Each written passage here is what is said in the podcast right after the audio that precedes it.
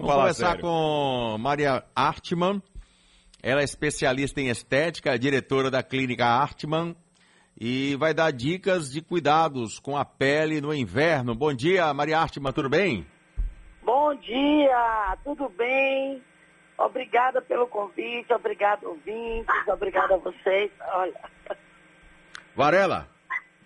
Bom dia para Maria Hatman.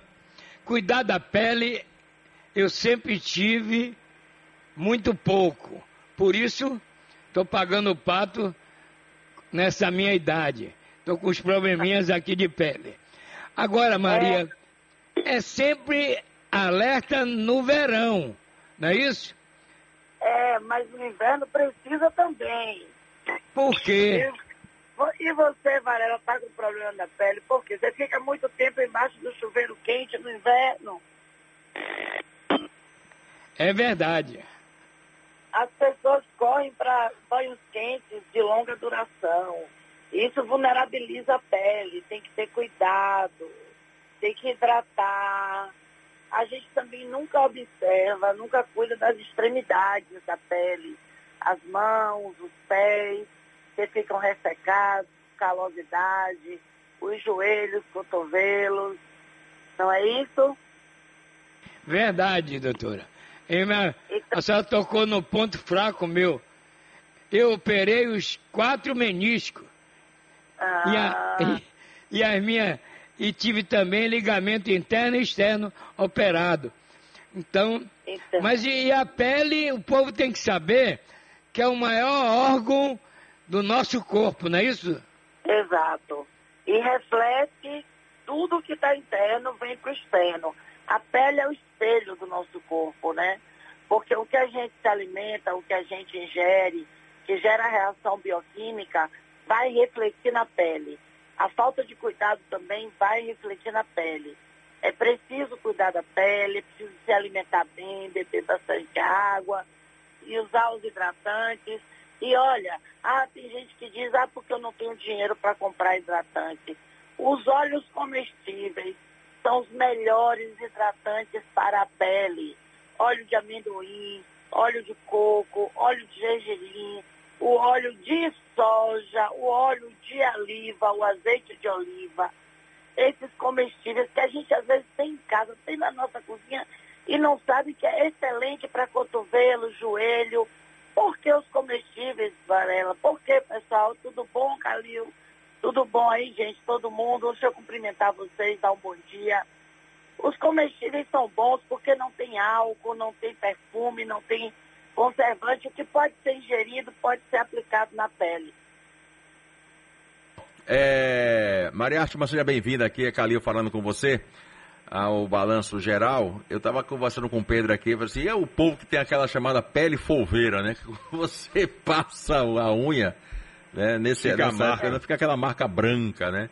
É, é. Aí você falou agora há pouco sobre a água quente ser prejudicial é. para a nossa pele. É, pode, é, é, essa situação também pode fazer com que a pele fique folveira. Estou falando bom baianês mesmo, hein, Maria? É, o pessoal fala folveira, fala bufenta, fala cinzenta. Hum. É porque fica desidratada e começa a descamar e dá aquele aspecto de craquelado. Entende? É isso, o banho quente ele prejudica ainda. É bom quando a gente, depois do banho, passar um óleozinho na pele. Tem que hidratar a pele. Maria. Então, Oi. Oi. Não, a senhora ia terminar? Pode terminar. Não, eu ia falar isso. As dicas, né?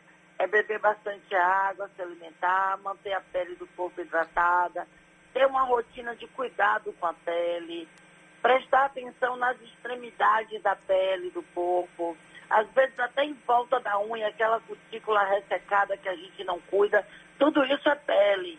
Porque não é só parte do rosto, né? Como o Varela falou aí, que é a maior órgão do corpo humano. A gente precisa cuidar principalmente das extremidades. Agora, Maria, Pedro Santosé falando contigo, um prazer falar com a senhora. Tem gente que toma banho quente, independente da estação do ano. Pode estar aquele calor e a pessoa toma banho quente. O quão prejudicial tomar esse banho excessivamente quente pode ser para nossa pele? É porque o calor ele é vasodilatador. A água quente ela dilata os poros. E a gente tem uma perda proteica. As proteínas que protegem, que regeneram, que mantêm a pele viçosa e úmida, a gente perde no calor. Entende? Também o termostato do corpo, quando tem mais calor, ele trabalha mais para poder equilibrar. A gente tem uma perda muito grande de nutrientes com o banho quente. Entende? E assim, realmente, você disse certo, muita gente toma banho quente até no verão. É, você falou sobre a questão da, da importância dos óleos também é, no cuidado Isso. da pele. A, a, você falou que o, o, o óleo, aquele Sim. óleo, aquele óleo de comida também é, é benéfico? Os óleos comestíveis, por quê? O que acontece? Eu, como cosmetóloga, posso te afirmar, todo produto cosmético tem conservantes, mesmo aqueles que dizem que são sem fragrância, a gente tem uma composição química de conservação daquele produto. Mesmo sabendo que o álcool é o condutor da fragrância, ele é um abrasivo. Os comestíveis, eles não são abrasivos. Não é interessante falar sobre isso, porque a indústria de cosmético não quer que a gente comente esse tipo de coisa, né? Porque eles precisam vender os produtos. Mas eu digo para o pessoal que está em casa, que no inverno não gosta de sair nem para ir na loja, nem se expor na rua. Em casa, a gente tem hidratantes naturais os óleos comestíveis são excelentes hidratantes, como, hidratantes é, de pele naturais que podem ser utilizados nas extremidades da pele.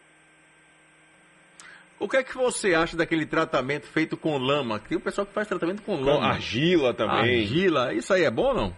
Excelente, excelente, porque a argila ela é rica em minerais e oligos-elementos da terra que fazem, além de fazer uma esfoliação, né, ele provoca uma nutrição. A gente tem a última camada da pele, a gente chama de camada córnea, que ela foi feita para se regenerar, ela descama diariamente. São bilhões de células que se renovam diariamente. Até quando a gente passa a toalha de banho, que a gente vai se secar, às vezes a toalha sai suja. A gente acha que está suja, né? Ah, eu estou com lodo, né? Assim que as pessoas falam que é sujeira.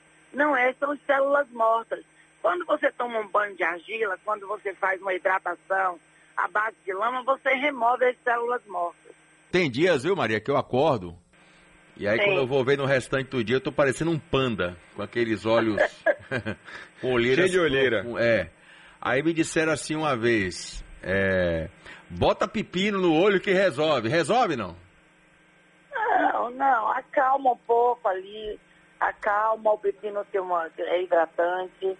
Mas olheira tem que ser de dentro para fora. Hoje já se trata a olheira de dentro para fora, debaixo da pele, né? Porque é uma reserva hídrica. Aquela área da olheira ali é uma área muito vascularizada. Né? Então, assim, às vezes, quando a gente perde o hialurônico, que é o ácido é endógeno, o ácido hialurônico, aquela depende, porque a olheira ela pode estar totalmente profunda, o que parece mais escuro do que na verdade é por causa da profundidade e ela pode estar também tão desidratada que a pele muito perto da região que tem muitos vasinhos vasculares ali, aquelas. Você tem a impressão que está mais escuro. Outra coisa, já existem estudos de caso que questionam, que comprovam a, a ligação entre a olheira e problemas estomacais. Até na, na, na medicina chinesa, o ponto do estômago é embaixo dos olhos, bexiga, baço, pâncreas, isso tudo reflete na olheira. Agora, do ponto de vista estético, a olheira hoje é tratada de dentro para fora, preenchendo aquela região ali em volta dos olhos, orbicular dos olhos, com ácido hialurônico. Tem também tratamento com ozônio, que é oxigênio, que coloca e melhora bastante. Entende? Então, assim, tem, tem, a gente tem que avaliar o caso, porque Cada pessoa tem um quadro diferente.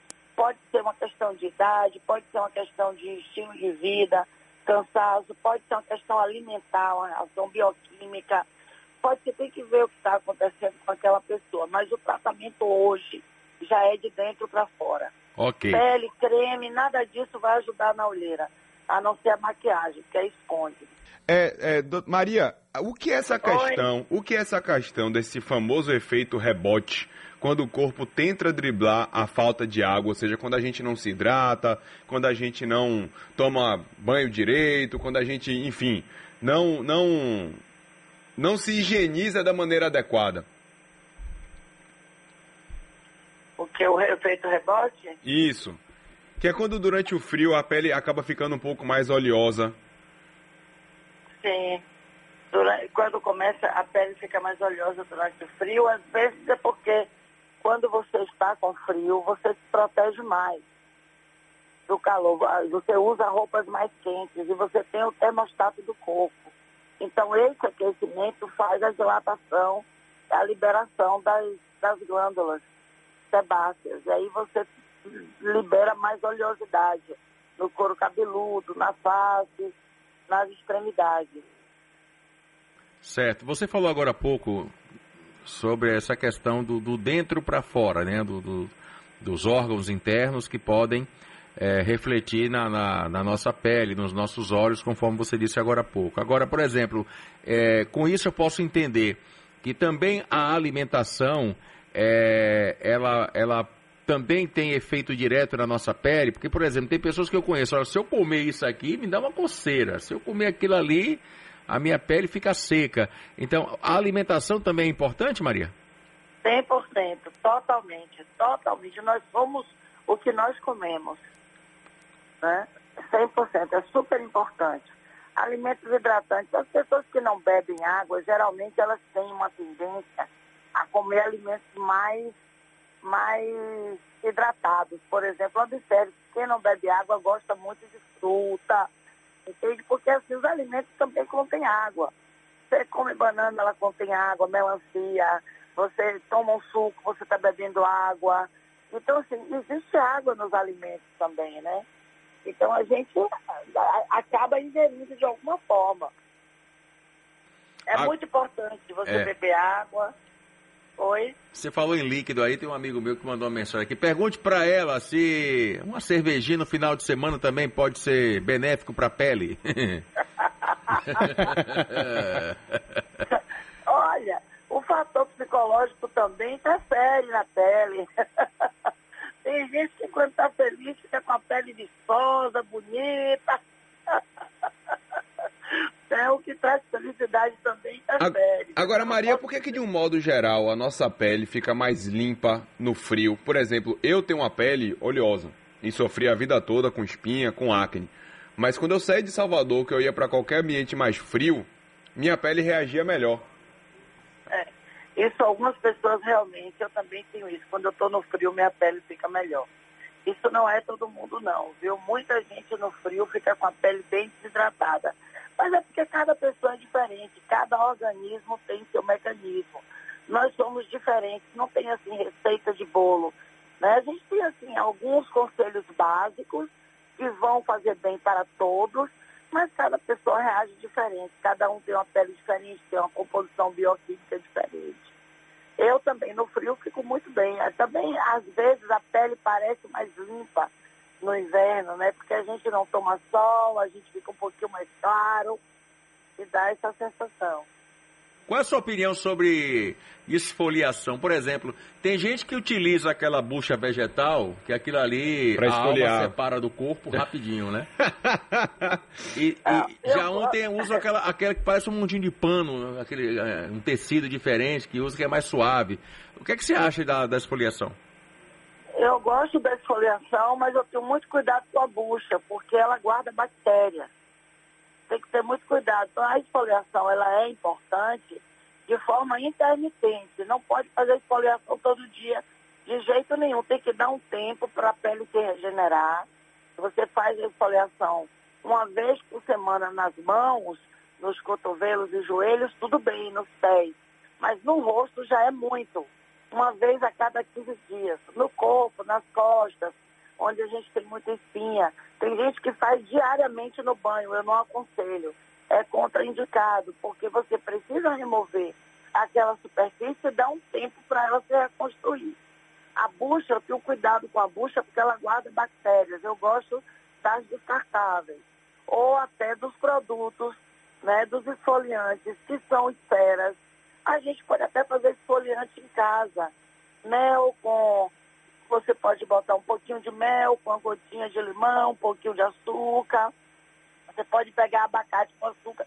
Receitas caseiras que vão fazer por quê? Porque a esfera do açúcar é um esfoliante. Né? Tem gente que não tem em casa as sementes, né, que são esfoliantes, mas podem comprar também os produtos esfoliantes, que tem aquelas esferas que vão descamar a pele. Eu acho mais higiênico do que a bucha.